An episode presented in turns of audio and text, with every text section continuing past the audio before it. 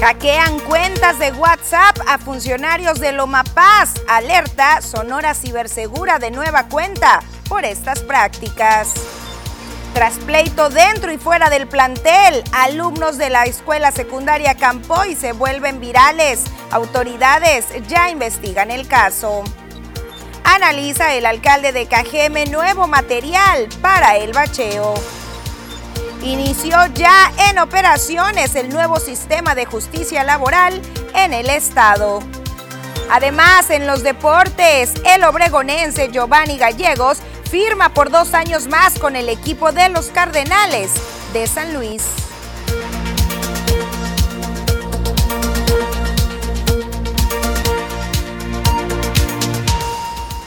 ¿Qué tal? Muy buenas tardes, bienvenidos a la segunda edición de las noticias. Gracias por acompañarnos como todos los días, en especial a quienes llevan el nombre de Francisco, que hoy 4 de octubre están conmemorando su día y seguramente también por acá en la parroquia de San Francisco de Asís habrá algunas actividades. De nueva cuenta, gracias por acompañarnos el día de hoy. Ya sabes, vas a encontrar a lo largo de una hora 30 minutos aproximadamente la información local, estatal, nacional y lo que está sucediendo a nivel internacional. De este información para nosotros es muy importante conocer tu opinión, tu postura, cualquier comentario, también si tienes alguna queja, alguna duda, alguna sugerencia, si estás de manteles largos festejando, conmemorando algo, nos los puedes hacer llegar a través de la línea de WhatsApp que aparece en tu pantalla 6442042120, activos también y disponibles para ti todas las redes sociales, Instagram, TikTok, Twitter, por supuesto, completamente en vivo en este momento a través del portal Facebook Las Noticias TVP y también por nuestro portal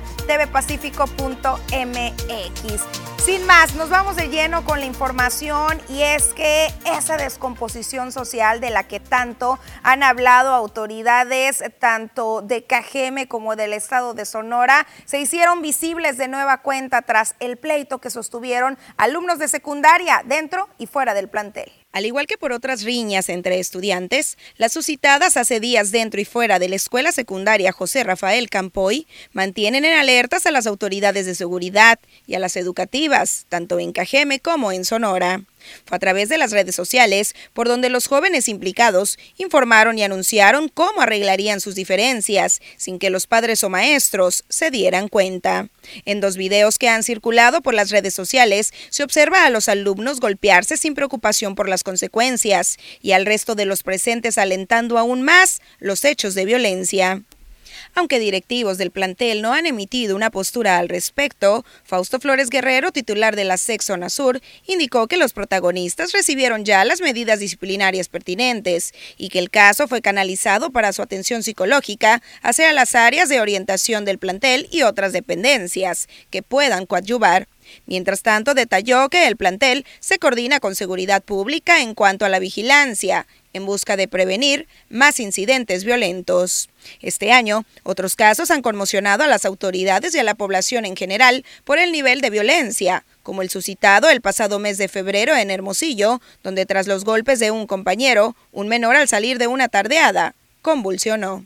Bueno, ya escucharon las autoridades correspondientes, ya se están abocando al tema. Intentamos hablar con el director de este plantel, no pudimos establecer esa comunicación, sin embargo, por parte de la SEC Zona Sur ya se indicó que se tomaron las medidas correspondientes con la suspensión de estos alumnos y con la canalización hacia la atención psicológica y también, ya lo escuchaba, se refuerzan los rondines en esta área. Tras este caso que no es el único, tampoco el expuesto anteriormente en Hermosillo. Son diversos los casos de este tipo los que se han presentado de manera muy lamentable y en los cuales tienen que trabajar las autoridades en coordinación con los padres de familia, es lo que indicó la Asociación Estatal de Padres.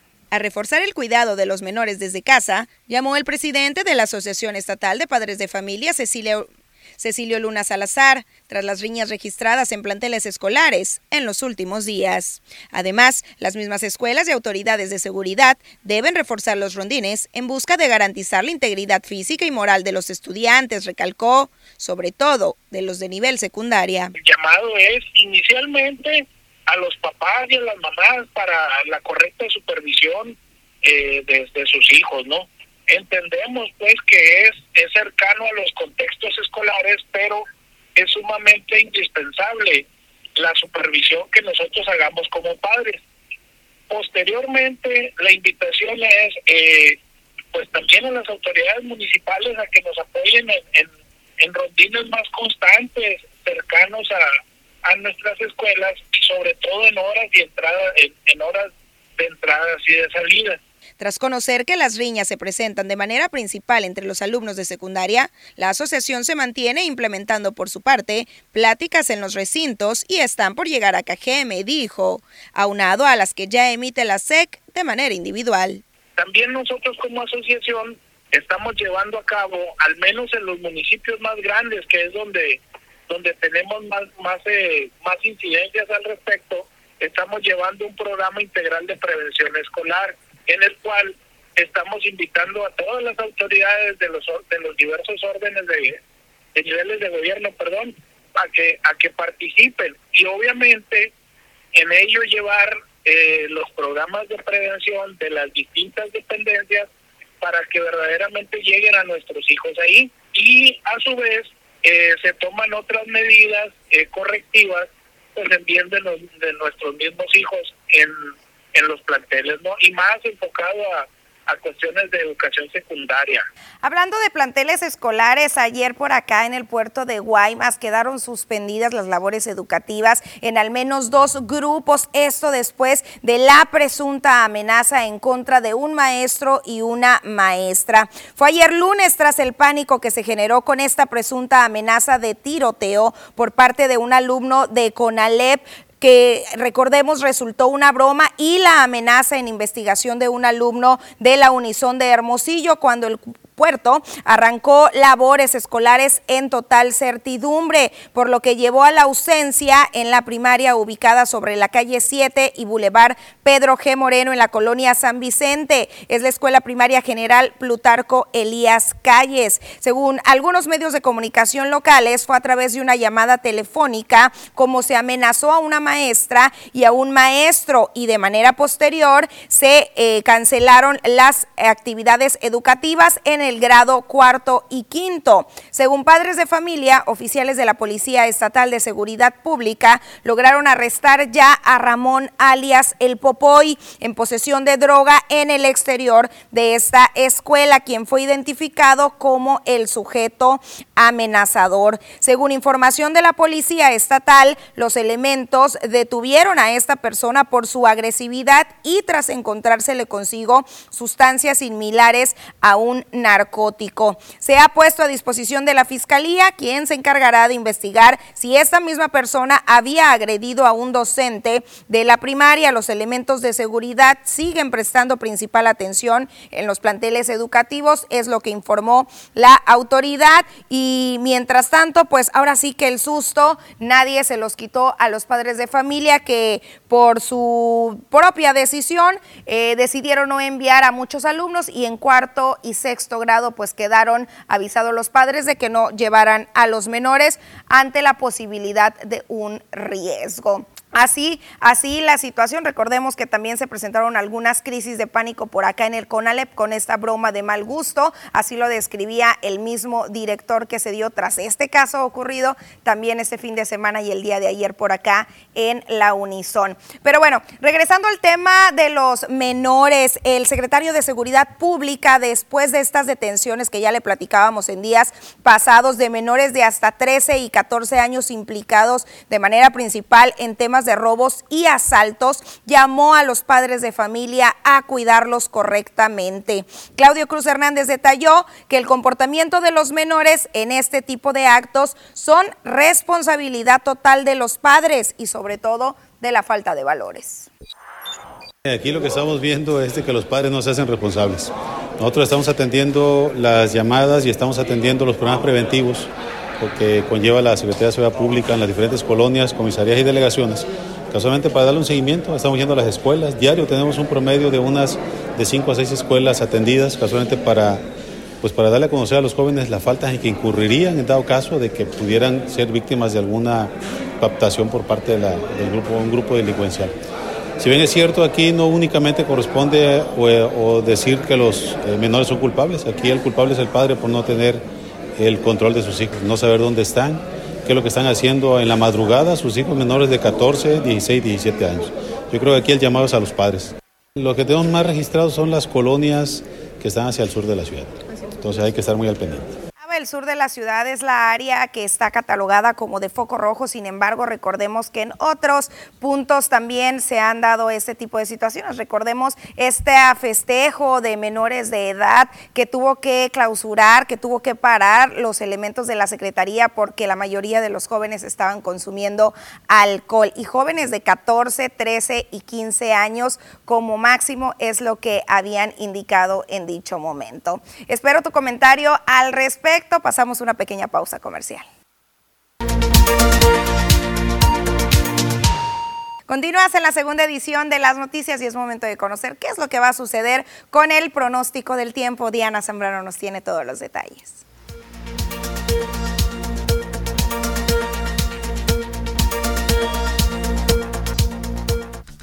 Hola, ¿qué tal y buenas tardes? Gracias por seguir acompañándonos ya en este martes casi mitad de semana. Nosotros estamos listos con el reporte meteorológico, primeramente para conocer las temperaturas actuales en algunos puntos importantes del país. Y el día de hoy tenemos a los remanentes de Orlén, los cuales estarán provocando fuertes lluvias en algunos estados como Sinaloa, Jalisco, Colima y Nayarit. Y en el sector de Tijuana esta tarde se mantiene despejada con 25 grados, en La Paz se mantiene con 32 Guadalajara con 23, Acapulco con 31 grados y Ciudad de México se mantiene ya más despejado con 22 grados centígrados. Pasamos a conocer las temperaturas actuales aquí en nuestro estado, en Sonora, y les cuento que el día de hoy tenemos rachas de viento que llegan hasta los 30 kilómetros por hora para algunas regiones de nuestro estado. Y en el sector de Nabujoa actualmente se mantiene con 35 grados, y aquí tenemos un miércoles y jueves soleado, las máximas calurosas que varían entre los 36 hasta llegar a los 37 grados para Navojoa. Ya en el sector de Ciudad Obregón actualmente se mantiene mayormente despejado y se mantiene la misma condición de cielo en lo que resta de la semana. Las máximas que se mantienen en 36 grados centígrados en la mayor parte de la semana para Ciudad Obregón. En Guaymas esta tarde se mantiene totalmente despejado, al igual que el día de mañana, y aquí las máximas varían entre los 32 hasta llegar a los 33 grados para este fin de semana en Guaymas. Para finalizar en Hermosillo, la capital de Sonora, igual tenemos condición de cielo que se mantiene despejada para los próximos días. Las máximas también calurosas que van a variar entre los 33 hasta llegar a los 35 grados centígrados para Hermosillo. Respecto a la fase lunar, mantenemos aún en cuarto creciente la salida de la luna a las 15 horas con 10 minutos, la puesta de la luna a la 1 con 45 minutos, la salida del sol a las 6 de la mañana con 18 minutos y para finalizar la puesta del sol a las 18 horas con 6 minutos. Hasta aquí el reporte meteorológico, espero que tengan una excelente tarde.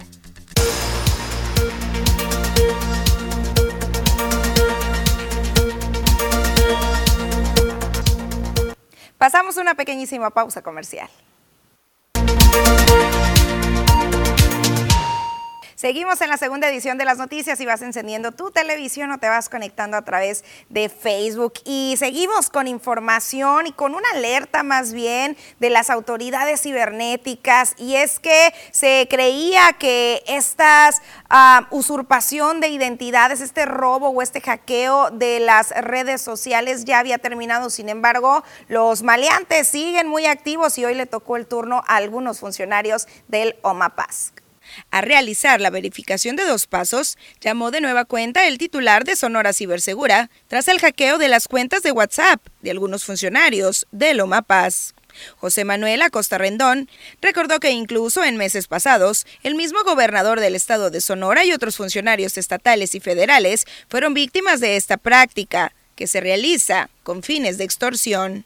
Todavía ya no tanto, ¿no? Porque pues ya mucha gente activa la verificación en dos pasos, pero sigue presente. Nosotros seguimos recibiendo reportes de gente de a pie que, que le siguen robando su cuenta de WhatsApp, no tanto como a inicios de año, pero sí todavía una por semana, dos por semana llegan a reportar el robo de sus cuentas de WhatsApp. Precisamente para empezar a contactar a amigos, familiares inventando historias desde secuestros, llamadas de extorsión, emergencias familiares, médicas, solicitan dinero y, y, pues ya con eso obtener una ganancia económica, ¿no? Además de que estos datos pues ya se tiene el número de teléfono, se puede acceder a cierta información de otros contactos también. Una vez obteniendo la cuenta de una persona, sus contactos también comienzan a ser hackeados tras la información que logran, alertó, por lo que se deben de tomar las medidas de precaución y prevención, entre ellas el nunca abrir enlaces de dudoso origen se eh, o sea, hackean a alguien y de repente a sus contactos también les empieza a suceder porque ya obtuvieron los números del primer contacto al que le robaron la cuenta. Se empiezan a hacer una red de, de contactos. En esta ocasión, fueron el director de Loma Paz, Luis Castro Acosta, y el director comercial Fructoso Méndez, quienes fueron las víctimas, según informaron a través de sus redes sociales. Y fue a finales de agosto, principios de septiembre, cuando la misma Secretaría de Educación y Cultura en Sonora fue víctima de espionaje en su portal oficial, de donde se obtuvieron datos importantes, y la misma Sedena a nivel nacional hoy en día es víctima de las mismas circunstancias. Bueno, ya se ha abordado este tema con los integrantes de Sonora Cibersegura, que ni Cajeme ni el Estado estamos aún preparados con las medidas tecnológicas, con los eh, conocimientos que se requieren para evitar grandes robos en información. Sin embargo, sí se nos indicaba que es muy sencillo realizar esta verificación de dos pasos para evitar estas extorsiones. Ya veía usted cómo se están manejando de manera inmediata cuando les robaron esta identidad a través de WhatsApp a estos dos funcionarios. Comenzaron por ahí los ciberdelincuentes a hacer de las suyas, pidiendo dinero a los contactos, que es el modus operandi. Muchas personas caen, a muchas se les alcanza a avisar y ha habido reportes en las últimas semanas de que esto se mantiene muy, muy presente, pero esta cifra que brindaban de una o dos personas que reportaban, imagínense cuánto es esta cifra que se va a la lista negra porque no reportan, porque no se confía en las autoridades y sobre todo porque se sabe que no se puede hacer mucho al respecto en busca, digamos, de alguna justicia o de encontrar a quienes están ejecutando este tipo de delitos. Sin embargo, hay que reportar para que las autoridades lleven esos conteos y sobre todo, pues tengan presente esta problemática y tengan presente que algo se tiene que hacer al respecto. Bueno, seguimos con información también del municipio de Cajeme y información positiva para todos ustedes que siguen con esa exigencia de establecer mejores calles por acá. Justamente para estudiar nuevas alternativas para la rehabilitación de las calles en este municipio. Javier Lamarque Cano, alcalde, en compañía del titular de Desarrollo Urbano, Leonel Acosta Enríquez, participó en una demostración de bacheo con un producto cuya principal ventaja es que se aplica en frío, incluso sobre superficies encharcadas. Durante la aplicación de este material, primero sobre un bache con agua en la calle Miguel Alemán y 200 y después en un bache seco en la calle 205 de febrero, el alcalde observó que, contrario al asfalto, por lo común se usa para tapar los baches, este material se adhiere en forma perfecta y moldeable al hoyanco sin necesidad de hacerle caja, expuso, siempre y cuando sea un bache de dimensiones reducidas. Incluso explicó que podría este material reducir los costos de aplicación, pues se requiere de una o dos personas para realizar el bacheo y no de una cuadrilla de trabajadores como actualmente se requiere. También detalló que luego de las pruebas en se van a analizar las probables ventajas financieras y de proveeduría, así como otras consideraciones técnicas, junto con su equipo de trabajo para tomar acuerdos y determinar la viabilidad de adquirir este producto. Recordó también que al momento hay 10 cuadrillas distribuidas en turnos matutino, vespertino y nocturno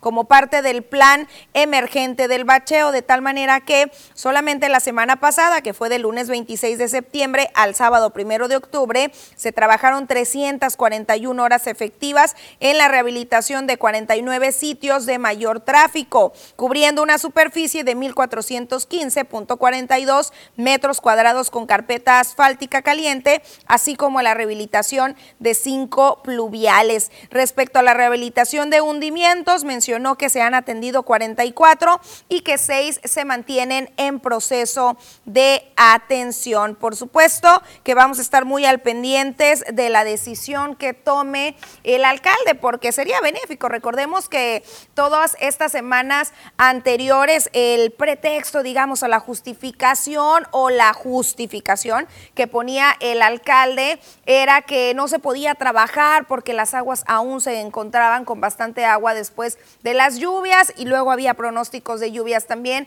y no se le podía dar esa atención a la marcha que la ciudadanía estaba exigiendo. Esa pudiera ser unas ventajas de este material que se aplica en frío, sin embargo, pues serán las autoridades las que decidan qué tan viable o no sea, sobre todo en tema de la durabilidad. Bueno, pasamos a información que tiene que ver con todo el estado de Sonora y con el gobernador que el día de ayer se sumó de manera oficial al arranque de operaciones del nuevo sistema de justicia laboral. La meta del gobierno de Sonora es que la impartición de justicia en materia laboral sea cada vez más transparente, ética y sobre todo sin actos de corrupción, aseveró el gobernador Alfonso Durazo el día de ayer lunes, ya les comentaba en el marco del inicio de esta implementación de este nuevo sistema. Se trata de un día histórico para el Estado, ya que se tienen 13 juzgados en funcionamiento, expuso no solo en términos de capacitación, estructura administrativa y organizacional, sino también en todas las necesidades físicas mínimas para realizar la tarea. Destacó que este tránsito hacia el nuevo sistema de justicia laboral se dará en los mejores términos, de manera eficiente y sumando esfuerzos por parte de todas las instancias involucradas en beneficio de la ciudadanía.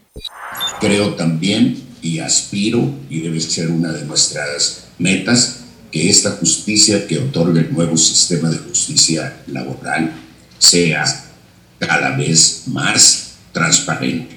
Sobre todo, también sea cada vez más ética, sin actos de corrupción que marcaron la historia de las juntas de conciliación y arbitraje.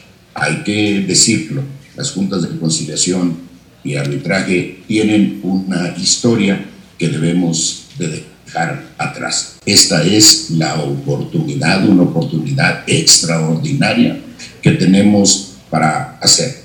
Estoy seguro que si continuamos trabajando de manera coordinada, sumando esfuerzos, eh, transitaremos en los mejores términos, de la manera más eficiente posible, en beneficio de la gente esta nueva etapa que hoy abrimos para el sistema de justicia laboral en el estado de Sonora.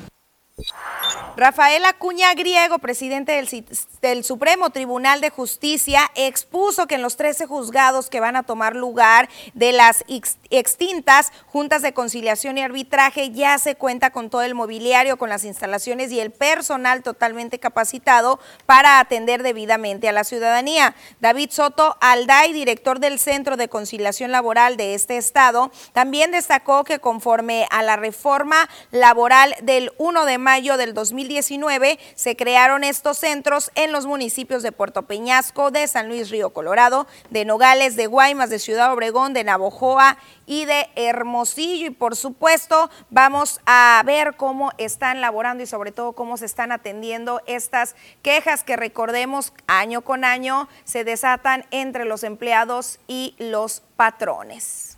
Después de esto pasamos a una pequeñísima pausa comercial. Tenemos invitados por acá en el estudio. Más adelante les platico de quién. Continuamos y como se los decía hace unos momentos, tenemos visitas en el estudio con información muy importante para ti, joven, que tienes por ahí el trámite de la cartilla militar en pausa con puntos suspensivos. Saludo con mucho gusto, Heriberto Inclán de la Vega, titular de la Junta de Reclutamiento. Ah, muchas gracias, señorita Susana. Muchas gracias por darnos la oportunidad de estar aquí y avisarle a los muchachos que nacieron durante el 2004 y que no han tramitado su cartilla pues que se amplió el plazo hasta el 14 de octubre, viernes 14 de octubre a las 12 de mediodía, para que se acerquen a hacer su trámite. También los muchachos que nacieron antes del 2004 y que no tienen su cartilla, pues que aprovechen, ¿verdad? Que vayan este, hacer su trámite. El trámite es muy sencillo, los muchachos solo tienen que llevar su acta de nacimiento original, su CURP en formato nuevo, recibo de agua luz, su constancia de estudios, su último certificado escolar. También se les pide cuatro fotos tamaño credencial de estudio. Tenemos el teléfono ahí para que nos, que nos marquen cualquier duda que tengan para aclararles bien con lo de la foto, porque es donde se batalla mucho con la foto, que no es la adecuada, que traen el pelo muy largo, que bigote. Entonces, debe ser este, pues, el pelo cortito, sin barba, sin bigote, camisola blanca y este, lo mejor es que blanco. fondo blanco, que no sean instantáneos de estudio. Y lo mejor es que cuando tienen alguna duda que hablen a la oficina. El teléfono es el 6442 430370 extensión 3480. O acudir de manera directa a las oficinas ubicadas por acá en la Sí, eh, están en seguridad pública por un ladito de la entrada principal, como a 30 metros de la entrada principal hacia la Jalisco, pero estamos en el mismo edificio de seguridad pública y este, ahí está la puerta, está muy, muy, muy fácil el acceso, les pedimos que, que sigan yendo con su, con su cubreboca, está un poco reducida la oficina, y, este, y también les pedimos a los muchachos que hay mucho joven que no tiene su firma todavía, que vayan preparados con su firma porque es un documento oficial y que debe ser muy igual que cuando tengan su credencial de elector. Y es importante que acudan desde ya porque ahora sí que si en enero, febrero, marzo, por alguna situación van a requerir esta cartilla, pues se van a tener que aguantar un año más para poder empezar con el trámite. Sí, así es, señorita Susana, porque un año se hace su, su trámite de su cartilla, se sortean el famoso sorteo de la bola blanca, bola negra, el año que entra es cuando a partir de enero los muchachos se presentan en el cuartel a entregar lo que les tocó en su cartilla y su documentación para iniciar en febrero con su servicio militar los que van en los sábados y al final del camino en diciembre a bolas blancas y negras se les entregan ya su cartilla liberada. ¿no? Excelente. Hay convocatoria este año, principalmente de los jóvenes que van a tener algún empleo, que son como que los más interesados. Sin embargo, siempre hay quien dice, no me urge, sin embargo, quiero vivir la experiencia. Ah, eso es muy bueno lo que dice, vivir la experiencia y también que no nos agarre sorpresas de la vida, no cuando menos se imagina uno ocupa su cartilla, andan desesperados que la ocupan ya. ¿no? Y se les puede dar alguna oportunidad. Entonces, aparte de lo que usted dijo ahorita, está muy, se me hace muy, suave porque es una experiencia de vida, pues, y, el ejército contribuye eh, fomentando bastantes valores desde el momento que uno asiste ahí, ¿no? Valores, los valores patrios, los valores cívicos. Entonces, es una experiencia que, que hay que vivirla. Muchos dicen, oye, no la ocupo, ¿para qué? Pero pero hay que vivirlo. ¿no? Sobre todo el valor de la disciplina que los El valor de la disciplina y el respeto, ¿no? O sea, el respeto que, que nos está haciendo tanta falta, la solidaridad, que somos realmente muy solidarios, pero sí el respeto, la responsabilidad son valores que, que realmente estamos ocupando mucho en nuestra sociedad. Claro, y algo que hemos visto es que, digo, por historia siempre han sido los hombres los que acuden al servicio, sin embargo sabemos que se han abierto también y que ha habido mujeres que también se han sumado tanto por necesidad como por vivir la experiencia. Sí, ellos, son, ellos van de los 18 años a los 29 años y para ellas lo que se les pide es lo mismo, su acta de nacimiento, su CURP, su comprobante domicilio, su última constancia y certificado escolar y su, son puras copias, y su credencial de lector, y una sola fotografía infantil de ellas, que debe ser igual en fondo blanco, eh, su blusa blanca, pelo totalmente su, su, rostro despejado de cualquier arreglo, ¿no? muy, muy sencillo. Pero nosotros solo le damos la información y ellas tienen que ir directamente ahí al 60, nosotros no les, no les hacemos una cartilla. ¿no? Pero sí han ido jovencitas a, con inquietudes y, le decimos que, allá es donde la reciben a ellos. ¿Cuánto tiempo es el que tienen que prestar su servicio los mexicanos? Son eh, aproximadamente 10 meses. Inician en febrero y terminan a fines de noviembre.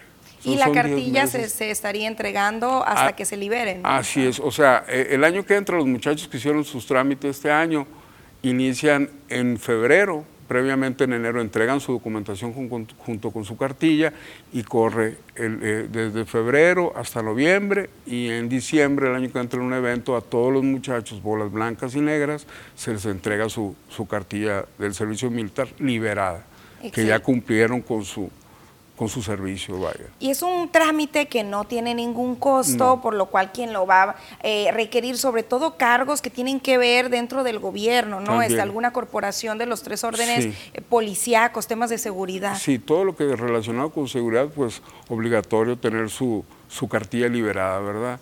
Y este, también en, mucho, en el sector salud se los piden mucho también y a veces pues tanto tiempo de estudio, que la medicina es una profesión muy larga, hay un momento dado que haces su examen para su examen profesional, una maestría y, tu cartilla liberada, pues, y una vez ya pasaron su examen, entonces se les van las oportunidades y si a uno le da, le da pues tristeza ver el esfuerzo como que hicieron y llegan desesperados hasta los papás y no se puede hacer nada.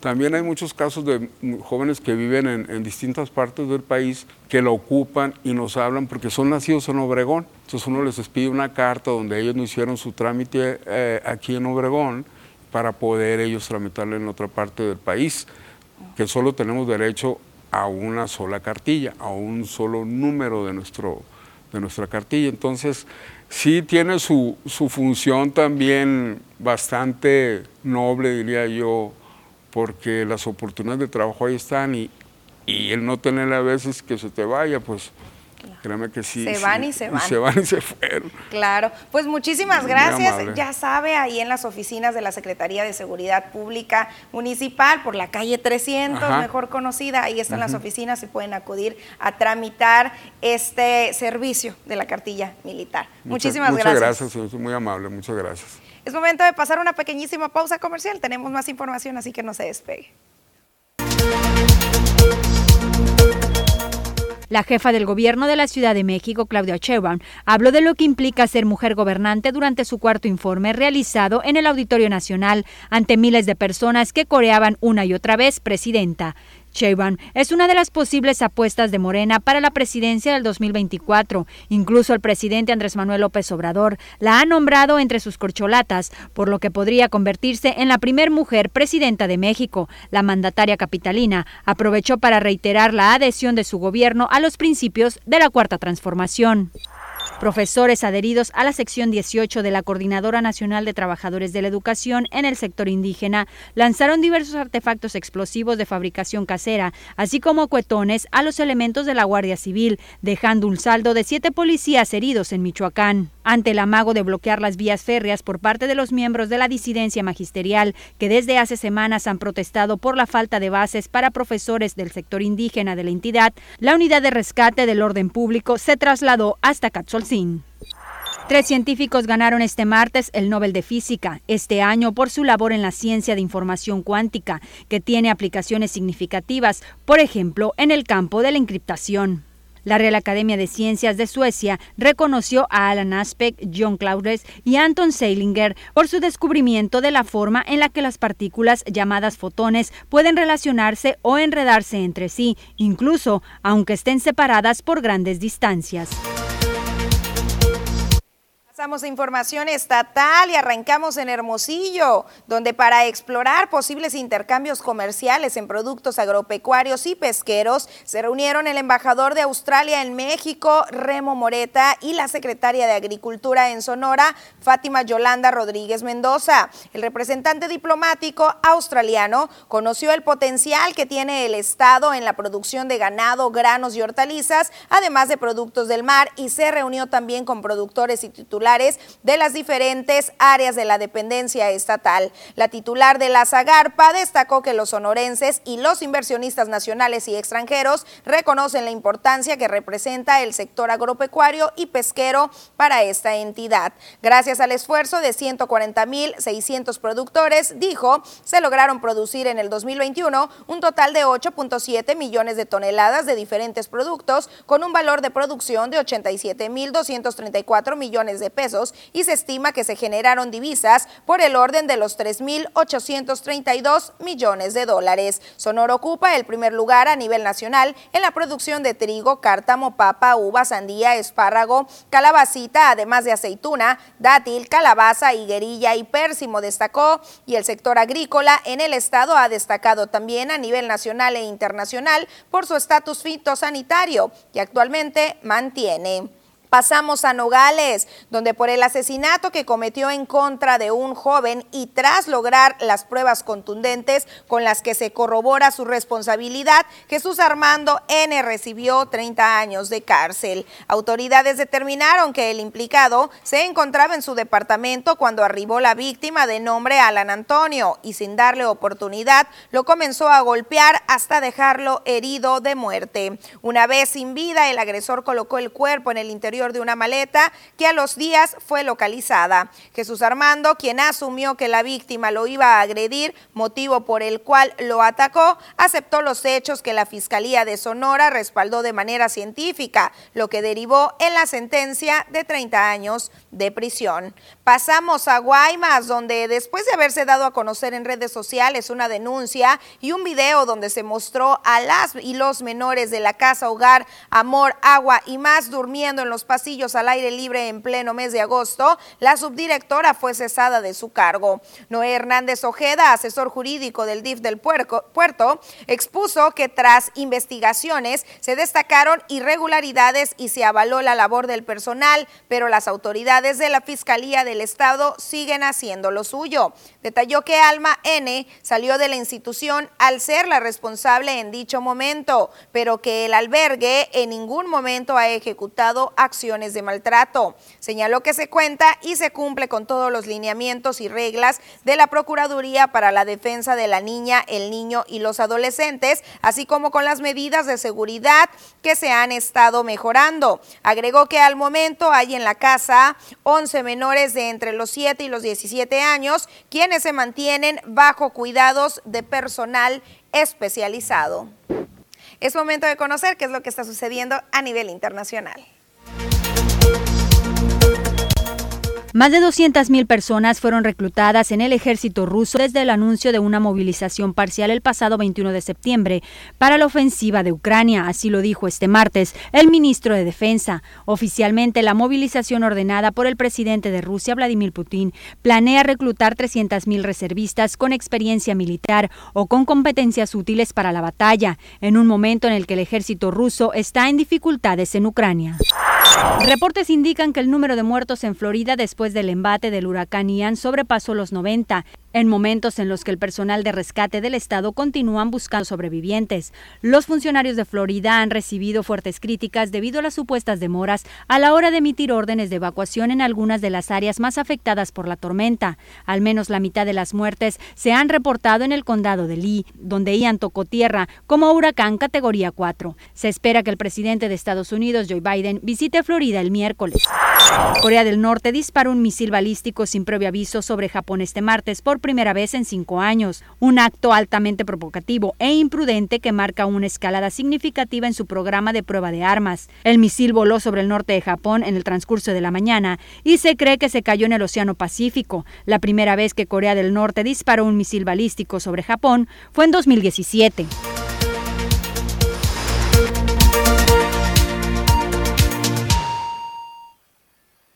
Es momento de comenzar a ponerle el dedo a esa autoridad, ese ente, ese vecino, esa institución que te trae por ahí con dolores de cabeza y con algunas molestias, tras algunas problemáticas que se mantienen sin atención. Y comenzamos. Por acá nos dicen, vuelvo a hacer este reporte y ahora ya viene la temporada de los cohetes y los niños ya están tronando y caigan en esta basura y se entienda que es un peligro y ahora que acaba eh, la vecina de tener a su bebé es un peligro. Nos comentan que nos platiquen eh, qué colonia eh, es. Sin embargo, recordemos que este año la autoridad ahora sí que va a reforzar estas medidas contra o para hacer cumplir esta prohibición que por cabildo ya fue avalada. Inclusive recordemos que esta decisión de decir no a la pirotecnia ha sido respaldada por el mismo gobernador del estado y ya pusieron el ejemplo. Recordemos que por primera vez estos festejos de septiembre, tanto en Cajeme como en el estado, hubo ausencia de los juegos pirotécnicos. No debería de haber venta, está completamente prohibido y es importante también denunciar de manera oficial ante la autoridad correspondiente 911, dirección y santo y seña del área donde se está comercializando para que pueda haber ese decomiso y esa sanción correspondiente. Sobre todo a favor, pues ya lo decía, de los bebés, pero también nuestras mascotas, recordemos que son las principales afectadas con este tema. También por acá nos envían eh, unas fotografías y nos comentan qué es lo que se está viviendo sobre la calle Paseo Miravalle y Ley 57, donde hay varios lotes baldíos que se mantienen sin atención alguna, una fuga también al parecer hay agua por ahí estancada y se ve ya ahí con la este pues la lama en, en las banquetas, seguramente no tienen atención. También nos están reportando más lotes baldíos en Plan Oriente. Qué inconsciencia nos comentan y nos envían una fotografía que nos dicen que esa situación es sobre la calle Cárdenas y Revolución. También nos dicen que en algunos bulevares hay llantas tiradas, mucha gente en condición de calle ya están dañados. Bueno, ahí están los comentarios. También por acá nos dicen, según ellos reciclan, pero no esculcan la basura y también hay perros sueltos pues ahí está este llamado o este mensaje. También por acá nos dicen que no hay alumbrado sobre la calle Chetumal. ¿Qué colonia? Platíquenos qué colonia, envíenos dirección eh, completa para poder canalizar el reporte. También por acá nos dicen, buenas tardes, para reportar una lámpara que tiene desde junio fundida por la calle Rancho Las Peñas entre Palo Verde y los Amoles en el fraccionamiento Pradera Bonita, atrás de la UCI Sur. Pues ahí está el reporte.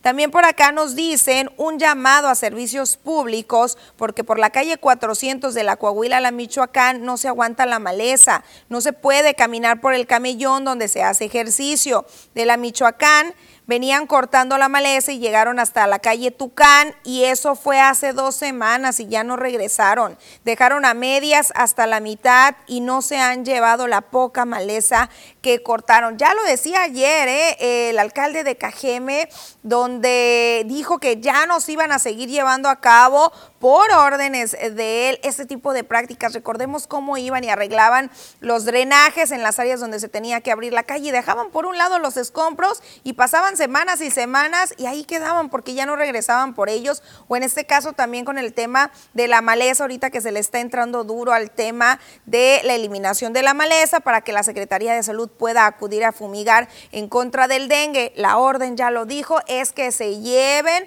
los desechos en el momento en que están intentando solucionar una problemática y no que creen otra. Claro que canalizamos este reporte. También por acá nos dicen de nuevo reporto en el fraccionamiento Misión del Sol 2 por el Boulevard CTM entre Paseo Miravalle y Zafiro, las lámparas que están apagadas ya hace más eh, de mucho, bueno, ya hace más de un mes. Hay muchos robos y se urge la atención de alumbrado público municipal, nos comentan por supuesto que la canalizamos. También por acá nos dicen buenas tardes nuevamente para molestarlos con esta situación tan desagradable, pero ya no aguantamos esta problemática del drenaje en la calle Valle del Trébol 1442 entre Paseo Miravalle y Lloreme. Solicitamos su apoyo para que las autoridades, a quien corresponda, atiendan este problema ya que hacen caso omiso. Los tubos de las eh, se están colapsando a causa del drenaje tapado. Urge que manden el camión de Aquatech a destapar por su atención. Gracias, nos comentan. También por acá nos dicen, eh, bueno, también vecinos de nueva cuenta de esta área CTM entre Paseo Miravalle y Zafiro, que nos están reportando lámparas fundidas. También por acá eh, se comunica Blanca Chávez y nos dice que hay un drenaje colapsado sobre la calle Paloma 704 entre Golondrina y Codorniz en la zona de las aves del castillo. También por acá nos están reportando que en la colonia México, sobre el callejón Topolobampo, entre Salina Cruz y Tampico, en el número 264, la tapa de un drenaje tiene como tres meses que se ha reportado y que las autoridades no hacen nada. Gracias, muy amable, nos comenta Norma Lina Valenzuela Castellano. Envía bendiciones que por supuesto regresamos muy multiplicadas. Vamos a continuar con la lectura de sus mensajes un poquito más adelante, no se despegue, pasamos una pequeña pausa. Son las 2.30 y es momento de conocer qué es lo que está sucediendo con el ámbito deportivo. Poncho Insunza, como todos los días, nos tiene todos los pormenores. Muy buenas tardes, Poncho.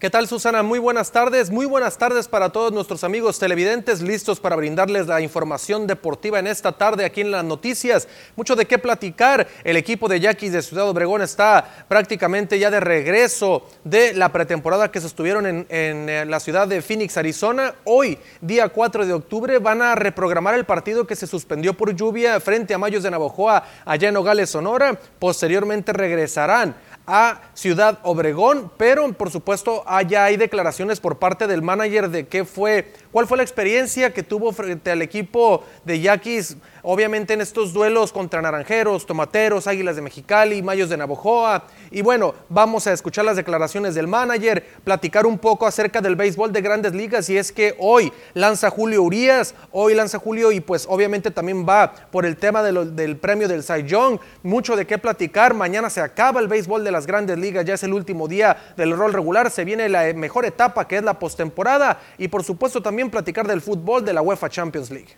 Pues pasamos de una vez. Muchas gracias Susana. Vamos a comenzar con precisamente con los Yaquis de Ciudad Obregón y es que ya está prácticamente cerrada la pretemporada. El día de hoy tendrán el duelo frente a los Mayos de Navojoa allá en la ciudad de Nogales, Sonora y ya después de este partido regresan a Ciudad Obregón, pero obviamente ya hay declaraciones por parte de Willy Romero, el manager del conjunto de la tribu cajemense. Esto dijo por parte de la tribu de Ciudad Obregón. Hemos arrancado eh, un buen entrenamiento. Creo que la, poca preparación que tuvimos en casa eh, aquí dio fruto. Los muchachos, eh, especialmente el picheo, han tenido un comando en la zona de strike muy bueno. prácticamente no hemos dado base por bola en estos juegos. Sí, yo creo que ha sido, un, arranque muy bueno, muy positivo para nosotros en la parte del picheo, no tanto los jugadores, pero los jugadores que han estado aquí han hecho un buen trabajo. Eh, Harper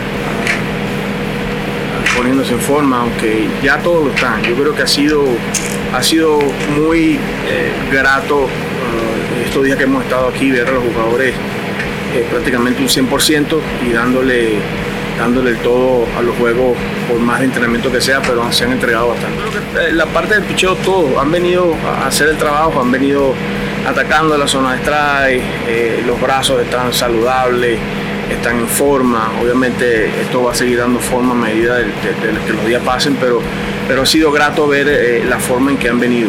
Eh, ¿Quién me ha llamado más la atención? El equipo en general. ¿Por qué? Porque han tenido un sentido de responsabilidad único, han venido a trabajar, han venido a, hacer las cosas bien. Eh, pues y hemos estado logrando un ambiente sano, un ambiente bueno, que eso es lo importante. Sí, Sad, obviamente el primer juego se vio muy bien, eh, yo creo que él simplemente descansó, viene de, jugar playoff también. Mitch eh, se vio muy bien en la segunda entrada, eh, brazo sano. y como yo digo, yo creo que a medida que van pasando los días, ellos van a ir tomando calor y, el brazo va a, ir, va a ir aumentando la velocidad, en este caso de Mitch. Y, Zach, yo creo que prácticamente en forma, entonces para mí eso es algo más fácil de tomar decisiones, más fácil de, poder eh, sacar opiniones, sacar conclusiones a la hora del line-up, pero, pero se han visto muy bien los Ahí están las palabras del venezolano que está pues poniendo a forma a la tribu de Ciudad Obregón de cara al partido el próximo 12 de octubre ante los Naranjeros de Hermosillo en el Estadio Sonora en lo que será la inauguración allá en la capital sonorense y el próximo 13 de octubre Hermosillo paga la visita a Obregón en el Estadio Yaquis. Vamos a continuar con información, pero vamos a las grandes ligas porque Giovanni Gallegos estaba como que en 3 y 2 en tanto al tema de ir a la temporada baja a la agencia libre. Sin embargo, previo a que termine la temporada regular con los Cardenales de San Luis, ya están clasificados a la postemporada como campeones de la, eh, de la División Central de la Liga Nacional. El señor Giovanni Gallegos, el obregonense, firmó un contrato por dos años con los Cardenales de San Luis y 11 millones de dólares. Algo así como 110 millones de pesos es lo que se llevó eh, Giovanni Gallegos con el conjunto de Cardenales por dos años con una opción a una tercera temporada que sería la del 2025. Por lo pronto, ya es un hecho que estará vistiendo los colores de los Cardenales de San Luis en las próximas dos temporadas y entonces sí, es probable que pueda venir a reportar con Yaquis de Ciudad Obregón. Ya lo comentaba René Arturo Rodríguez, presidente del club, que era complicado si no arreglaba su situación en la agencia libre. Sin embargo, como ya tiene eh, asegurado su futuro al menos dos años, es probable que venga con Yaquis o con el equipo mexicano en el Clásico Mundial de Béisbol en el 2023 en marzo. Por otra parte, el equipo de los Phillies de Filadelfia Finalmente, después de 11 años, van a la postemporada. De esta forma, le ganaron 3 por 0 a los Astros de Houston y así caía el out 27. Y finalmente, los Phillies rompían una sequía de 11 años sin ir a la postemporada y así lo celebraba el equipo de Filadelfia, Pensilvania, que van entonces en la búsqueda de ir a una serie divisional. Sin embargo, tendrán que pasar primero por esa serie de el comodín y tendrán que enfrentar probablemente al conjunto de los Cardenales de San Luis. Por otro lado, Albert Pujols el día de ayer se volvió a ir para la calle el señor. El señor 703 cuadrangulares ya para el dominicano y rebasó el récord de el señor Babe Ruth. Ahora tiene 2.216 carreras producidas Babe Ruth tenía 2.215 y bueno, ya lo superó. En carreras producidas le faltan a Albert Pujols un total de, de 14 cuadrangulares para empatar a Babe Ruth. En cuanto al tema de cuadrangulares, le faltan entonces eh, un total de 11 para alcanzarlo y 12 para dejarlo atrás a Babe Ruth. Así es de que bueno, vamos a ver si lo logra. Se le acaba el tiempo a Albert Pujols, sin embargo, una carrera brillante para el futuro miembro Salón de la Fama. Por otra parte, Tony La Russa, el manager del equipo de los Medias Blancas de Chicago, no va más para la próxima temporada 2023, pero no por la decisión de la directiva, sino porque el señor Tony La Russa se vio bastante, pero bastante malo de salud tuvo que renunciar al equipo y por, eh, de, por las indicaciones de los médicos le dijeron que ya no puede eh, trabajar que debe descansar y bueno, ya no lo veremos con ningún equipo. Ahí estaba despidiéndose en conferencia de prensa allá en el Garnard Field, la casa del equipo de las Medias Blancas de Chicago, que ya están eliminados, no van a la postemporada. El equipo de los Guardianes de Cleveland ganó la división central de la Liga Americana y por ende no lo veremos en la postemporada y tampoco ya en la temporada 2023 ni tampoco en el futuro porque ya lo mandaron a descansar los médicos allá en los Estados Unidos. Continuamos con información, seguimos ahora pero con el fútbol de la UEFA Champions League y es que el equipo del Inter acaba de vencer 1 por 0 en el Giuseppe Meazza en San Siro en Italia al conjunto del Barcelona un gol por cero por la mínima diferencia pero finalmente la ventaja para el Inter en un partido con mucha polémica que el arbitraje todo parece indicar que vino a perjudicar mucho al conjunto Blaugrana. Sin embargo, el resultado final fue ese, un gol por cero. Finalmente el equipo del Barcelona suma su segunda derrota consecutiva en la competición máxima a nivel de clubes allá en la UEFA Champions League. Así es de que tendrá que trabajar el doble Xavi Hernández con su equipo porque el equipo no, no camina bien en la Champions. Por otra parte, otro equipo que no camina bien fue el Ajax y es que el conjunto del Napoli lo venció en Ámsterdam a domicilio, seis goles por uno. En este partido,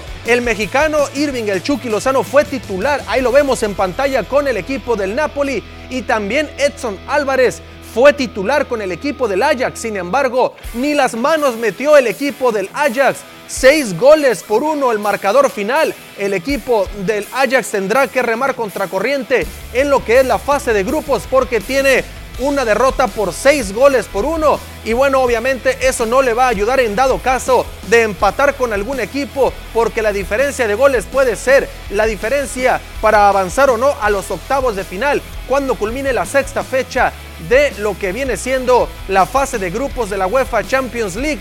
No anotaron ninguno de los dos mexicanos, pero ahí está entonces el equipo de Irving el Chucky Lozano ganando y se mostró un nivel de juego bastante, pero bastante mejor del Chucky de lo que ha mostrado con la selección mexicana anteriormente. Hasta aquí la información, Susana. Regreso contigo con más información aquí en las noticias. Muchísimas gracias, Poncho. Excelente martes. Igualmente, Susana, con esto, amigos, llegamos al final de la información deportiva el día de hoy.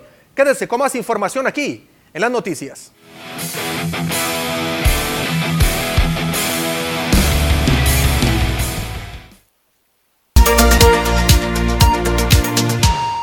Regresamos con temas positivos de salud y es que el COVID-19, ya lo sabemos, poco a poquito ha ido a la baja. La Secretaría de Salud en este estado confirmó en la última semana 71 nuevos casos de este virus y de manera muy afortunada ninguna de función. La dependencia de salud detalló que los casos se distribuyen en los municipios de Hermosillo principalmente con 47 casos, San Luis Río Colorado con 12, Caborqui Nogales 3 cada uno, Cajeme y Empalme 2 cada uno, Agua Prieta y Benjamín Gil 1 cada uno.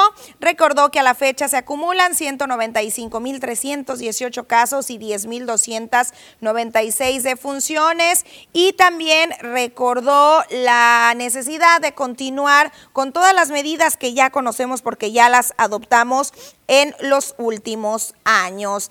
Ese panorama no es muy ajeno a lo que está ocurriendo a nivel nacional y es que después de dos años, ocho meses que se declaró en la República la pandemia por COVID-19, la Secretaría de Salud dio a conocer el reporte semanal del registro de tres meses consecutivos de reducción de contagios y de funciones a causa del virus. Hugo López Gatel, subsecretario de Prevención y Promoción de la Salud, precisó que en los hospitales la ocupación de camas generales es de un 2% y con ventilador solamente del 1%. En relación al promedio diario de defunciones por semana, en el mes de agosto se portaban 14 defunciones. En septiembre los registros fueron de 9, 7 y 4 personas fallecidas cada semana. Y para el corte del 2 de octubre se registraron de manera afortunada solamente dos muertes. La situación de la incidencia de casos es comparable con lo que tuvimos en las dos o tres primeras semanas de la epidemia, es decir, el punto mínimo que hemos tenido hasta el momento después de su inicio. Y en la ocupación hospitalaria tenemos ya solamente 2% y 1% respectivamente para las camas generales y las camas con ventilador.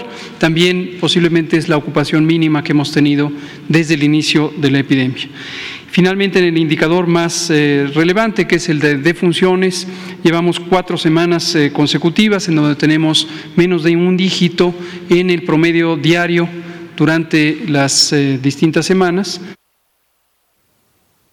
Bien lo comentan las autoridades, no hay que tocar campanas al vuelo, hay que seguir con las medidas que ya conocemos, ya hay que adecuarnos a nuestra vida, o más bien ya lo hemos hecho, el uso del gel antibacterial, hay que seguir utilizando el cubreboca, sobre todo en esas áreas que nosotros no consideramos como de riesgo, ya sabe, donde hay gran cúmulo de gente, lugares cerrados, es donde se tiene que utilizar el cubrebocas.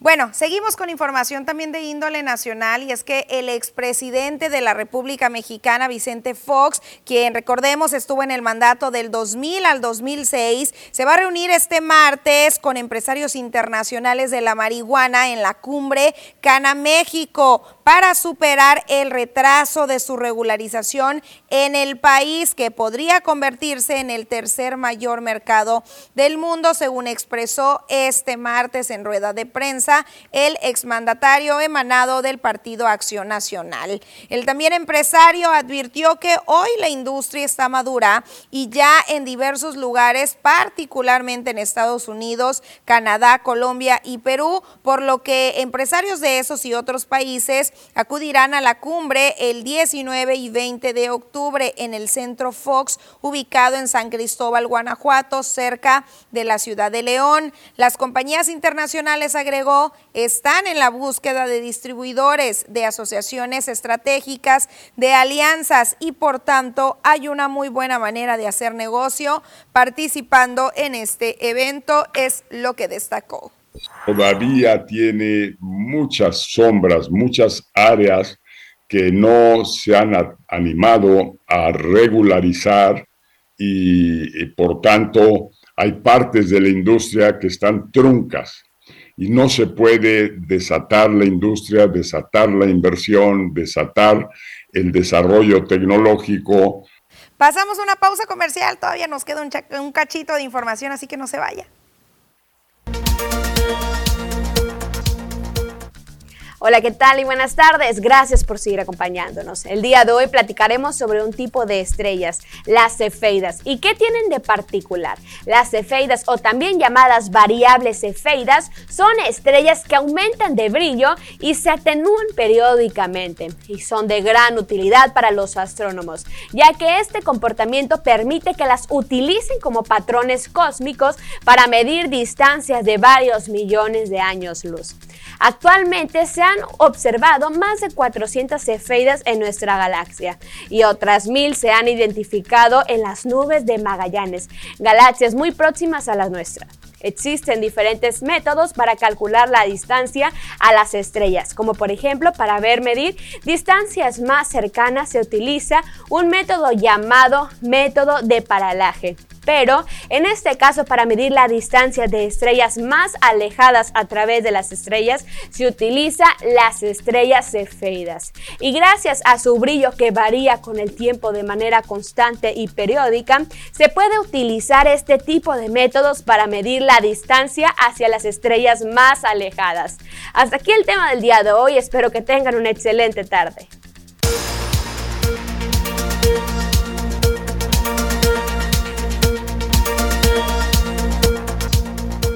Seguimos con temas de seguridad y es que la Secretaría de Seguridad Pública Estatal mantiene una alerta activa y una advertencia ante la presencia de una página apócrifa de citas para la regularización de vehículos usados de procedencia extranjera. Benjamín González Caballero, quien es el coordinador del C5I, explicó que se detectó el sitio falso regulariza auto, por lo cual hizo un llamado a verificar la autenticidad de las páginas antes de proceder a realizar el trámite. En esta página, una vez agendada la supuesta cita, se solicita el pago de 2.500 pesos a una cuenta de OXO y advierte que de no realizarse se perderá la cita. También indicó que el sitio único y oficial para realizar las citas, para iniciar con este proceso, es la plataforma del Gobierno de México regulariza .go.mx. Además, convocó a denunciar a la línea 089 cobros indebidos por personas del registro público vehicular para agilizar el trámite. Ya se ha recordado, usted recuerde que no hay intermediarios y que no debería de tener un costo extra o diferente al establecido por el presidente de la República, Andrés Manuel López Obrador. En otros temas y ya para cerrar este espacio de noticias, por acá la comisaría de Cocorit está invitando, Esperanza más bien, la comisaría de Esperanza está invitando y convocando a los estudiantes de nivel medio superior, superior y a la comunidad en general a participar en el primer Festival Cultural del Día de Muertos que tendrá lugar el martes primero de noviembre a partir de las 5 de la tarde en la Plaza Miguel Hidalgo. La comisaria Marisela Valdés mencionó que se contará con un jurado capacitado en los concursos de altares de muertos, calaveritas literarias y pasarela de Catrinas y Catrines. Manifestó que este festival va a ser muy familiar, por lo que invitó de nueva cuenta a la población a degustar de la gastronomía típica de la región con la que se va a contar, además de venta de artesanías y verbenas populares. Agregó que las inscripciones se pueden realizar en las oficinas de la comisaría, que ya están abiertas y que la población eh, va a poder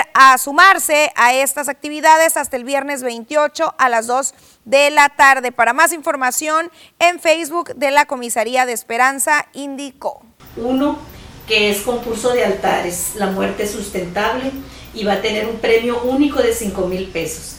El segundo concurso es Calaveritas Literarias, llamado Tradición Oral, y el premio único va a ser de 2.500 pesos. Pues qué bonito, por supuesto que nos sumamos a todas estas actividades y usted también tiene que sumarse. Llegó el momento de despedirnos, no sin antes recordarte que el día de mañana en punto de la 1.30 te quiero ver de nueva cuenta a través de tu televisión o del portal Facebook Las Noticias TVP.